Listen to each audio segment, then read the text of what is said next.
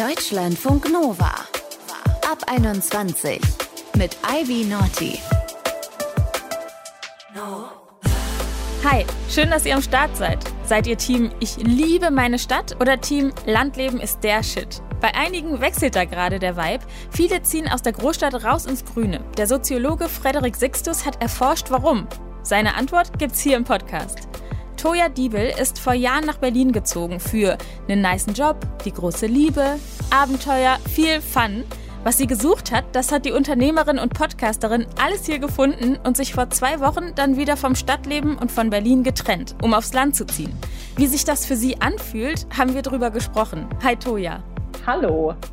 Du bist jetzt zwei Wochen raus aus Berlin. Ja. Fühlt sich das schon irgendwie wie Ankommen an? Ich fühle mich noch, als wäre ich im Urlaub, ehrlich gesagt. Es fühlt sich noch an, als lebte ich hier in meinem Feriendomizil. Ich bin aber zu Hause. Krass. Ja, dann scheint dein neues Zuhause äh, Urlaubscharakter zu haben. Oder wie ist das? Irgendwie schon. Ja, es ist natürlich nach zwölf Jahren Berlin total ungewohnt, in so einer Ruhe zu leben und auch so viel Natur um sich herum zu haben.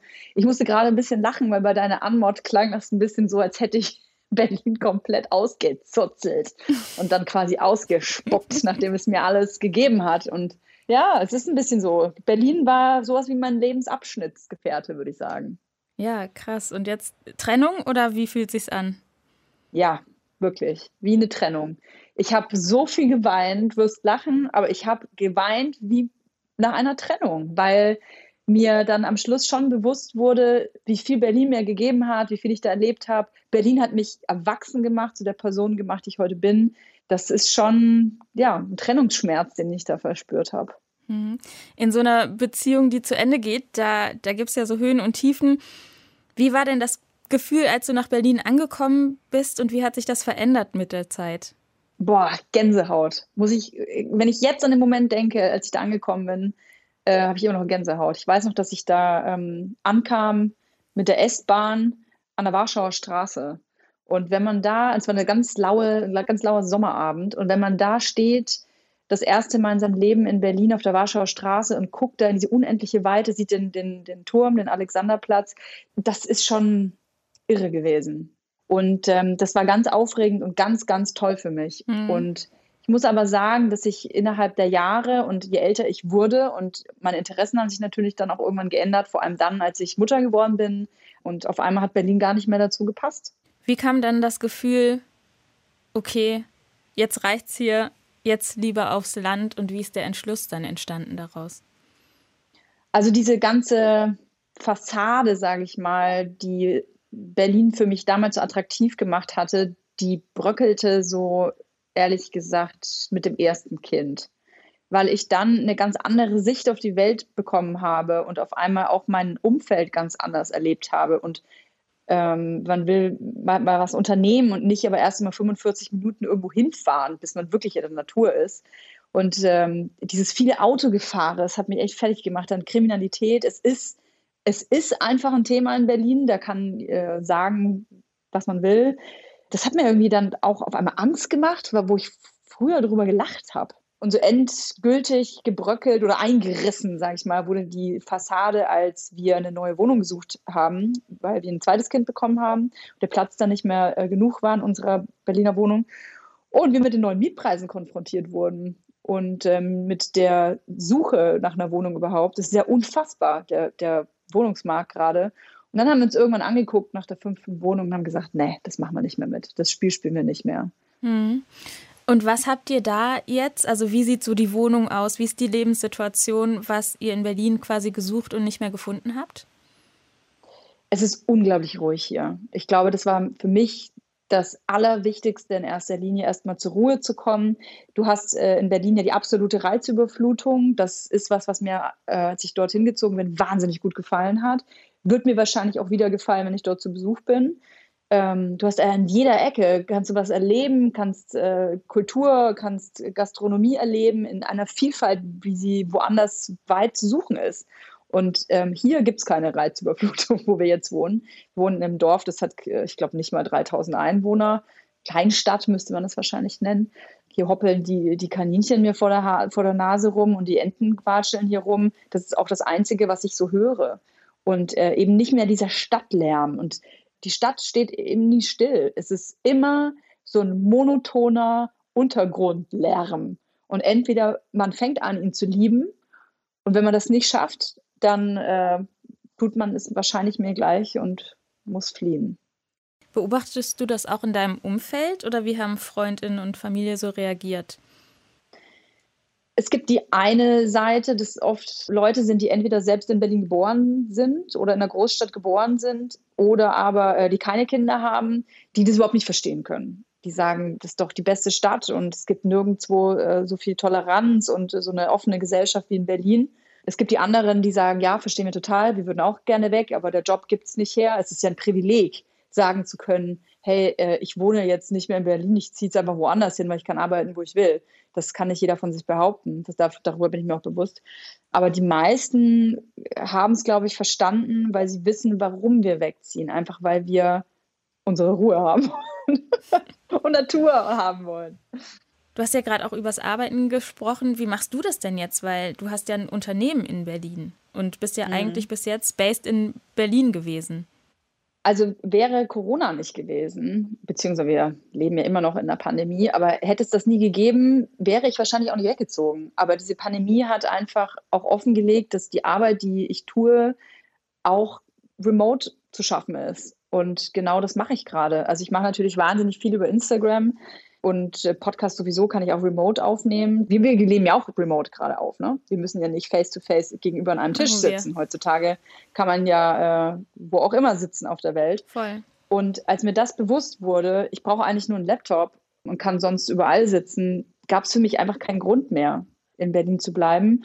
Und natürlich gibt es Anlässe, da muss man sich auch mal zusammen an einen Tisch setzen oder Termine zusammen machen oder, ähm, weiß ich nicht, irgendwelche Events in Berlin besuchen.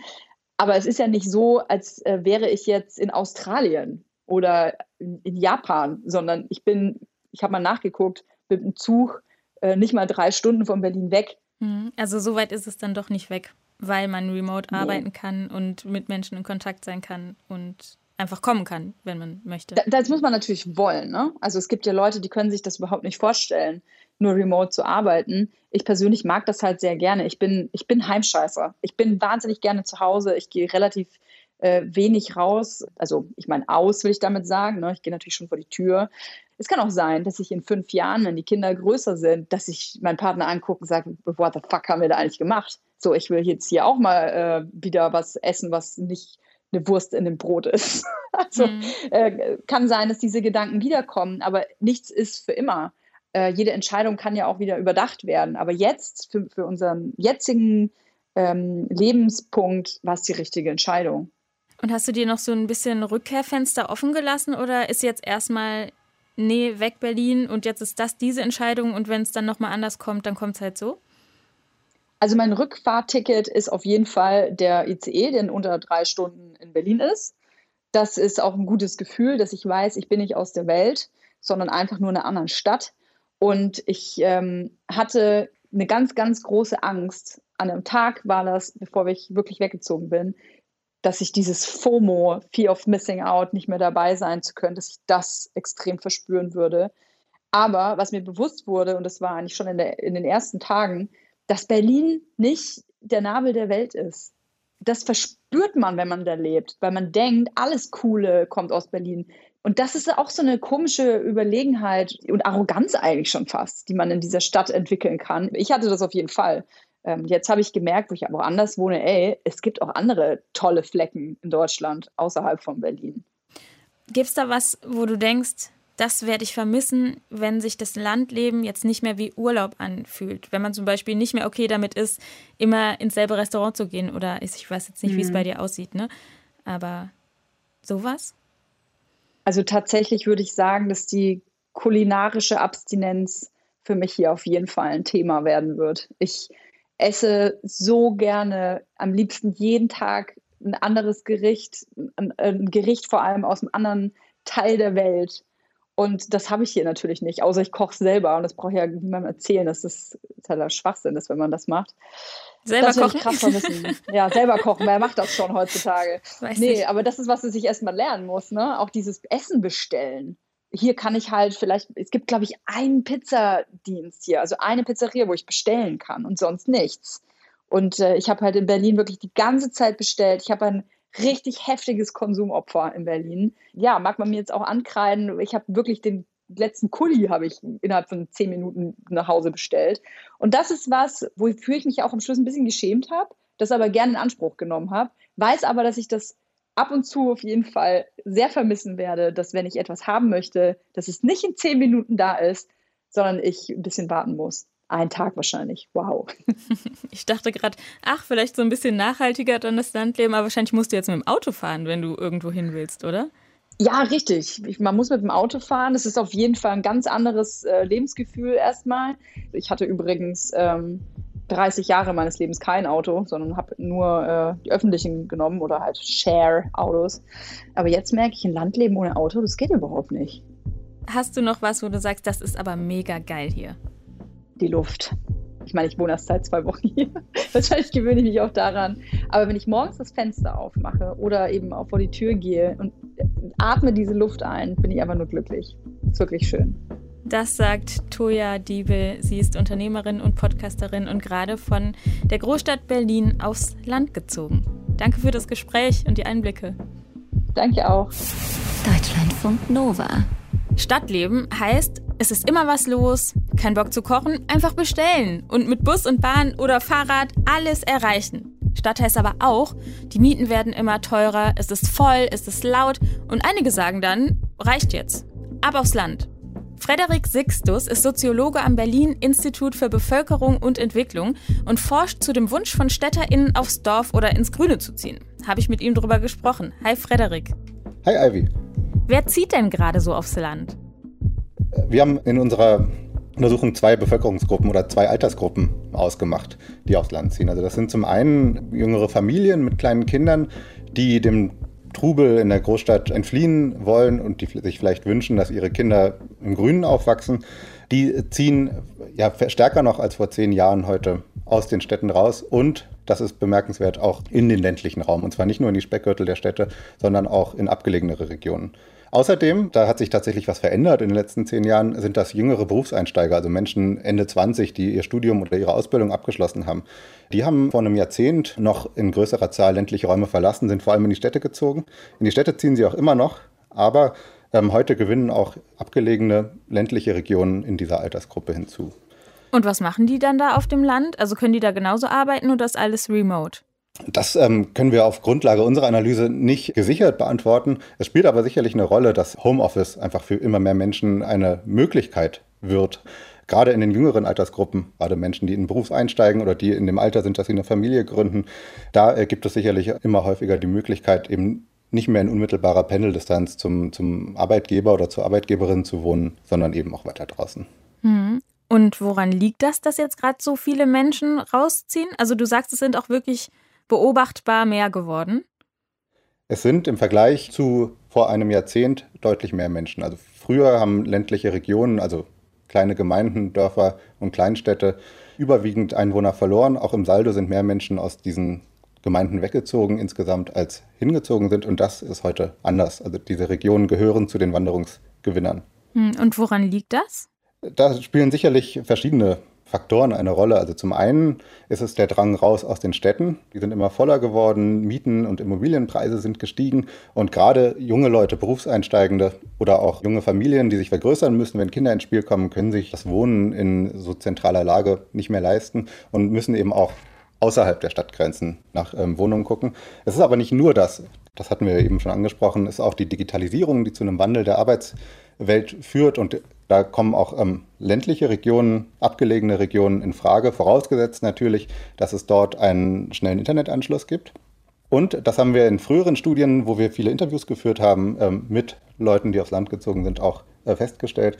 Da wurde uns immer wieder gesagt, dass es ja heute angesagter ist als noch früher. Das ist zumindest so unser Eindruck, äh, vielleicht auch ein Imagewandel ähm, stattfindet, was das Leben auf dem Land angeht. Spielt Corona da eine große Rolle jetzt, weil viele aufs Land wollten? Corona ähm, spielt eine Rolle. Die Pandemie hat diese Entwicklung, diese neue Landlust nicht verursacht. Wir beobachten die schon ähm, seit ja, seit einigen Jahren. Aber die Pandemie hat dem Ganzen nochmal einen Schub verpasst. Es sind mehr Menschen aus den deutschen Großstädten rausgezogen, als dort hineingezogen sind. Es fühlt sich in Berlin nicht so an. Es betrifft auch nicht, also es betrifft alle Großstädte insgesamt. Berlin hat aber auch Wanderungsverluste verzeichnet 2020. Wenn ich äh, mich nicht irre, hat Berlin sogar 2020 das erste Mal seit langem Einwohner insgesamt auch verloren. Also es leben, lebten am Ende des Jahres weniger Menschen in Berlin als am Anfang des Jahres, mhm. aber nur leicht. Was macht das denn mit den Regionen, wenn da jetzt mehr Menschen hinziehen? Es ist zunächst einmal eine, eine gute Nachricht für die kleinen Gemeinden.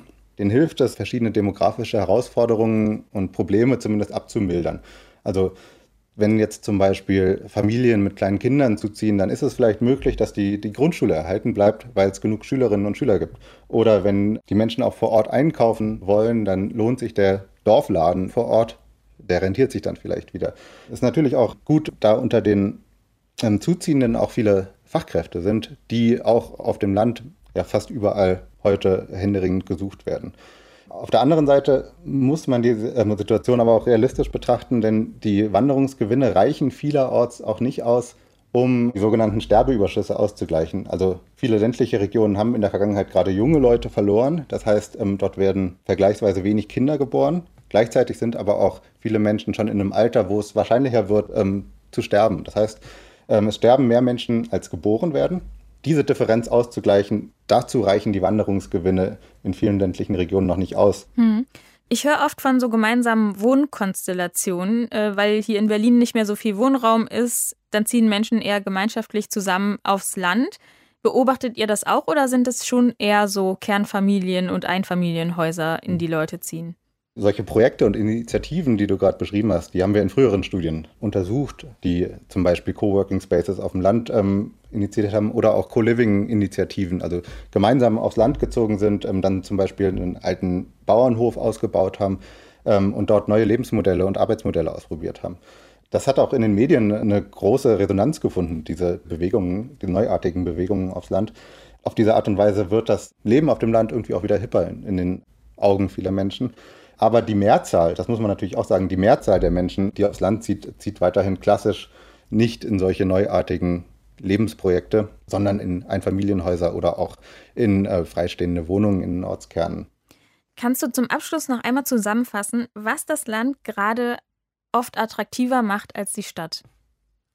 Ja, also das ist zum einen im Vergleich zu vielen Städten ähm, der bezahlbare Wohnraum, wobei, das muss man auch dazu sagen, das ändert sich auch schon. Es ist natürlich, da hat ähm, jetzt gerade in der Corona-Pandemie bei vielen StadtbewohnerInnen auch ein Umdenken stattgefunden. Wenn eben die, das, was die, das Stadtleben reizvoll macht, wegbricht, also das, ähm, das, das, kann das Nachtleben sein, das kann das kulturelle Angebot sein, eben auch die, die, die Nähe zu so vielen Menschen sein. Wenn das auf einmal bedrohlich wird oder nicht mehr stattfindet, hat das bei vielen zu einem Umdenken geführt, den Wunsch auf Nähe zur Natur, auf mehr Freiraum auch wachsen lassen. Da muss man natürlich schauen, ob äh, diese romantische Vorstellung vom Landleben auch immer erfüllt wird oder ob da dann nicht vielleicht auch ein Realitätsstock stattfindet. Frederik Sixtus habt ihr gehört. Er ist Soziologe und untersucht, warum gerade so viele Menschen aufs Land ziehen. Danke für das Gespräch. Danke dir. Raus aus der Stadt. Wie es ist, aufs Land zu ziehen. Darum ging es in diesem Ab 21 Podcast. Schreibt uns gerne per WhatsApp, ob ihr Team Stadt oder Team Land seid. 0160 913 60 852 ist die Nummer, unter der ihr uns erreicht. Meldet euch gerne auch, wenn ihr Themen habt, die wir hier bequatschen sollen oder ihr uns eure Geschichte erzählen wollt. Mein Name ist Ivy Naughty. Wir hören uns und bis dahin macht's gut. Deutschlandfunk Nova ab 21.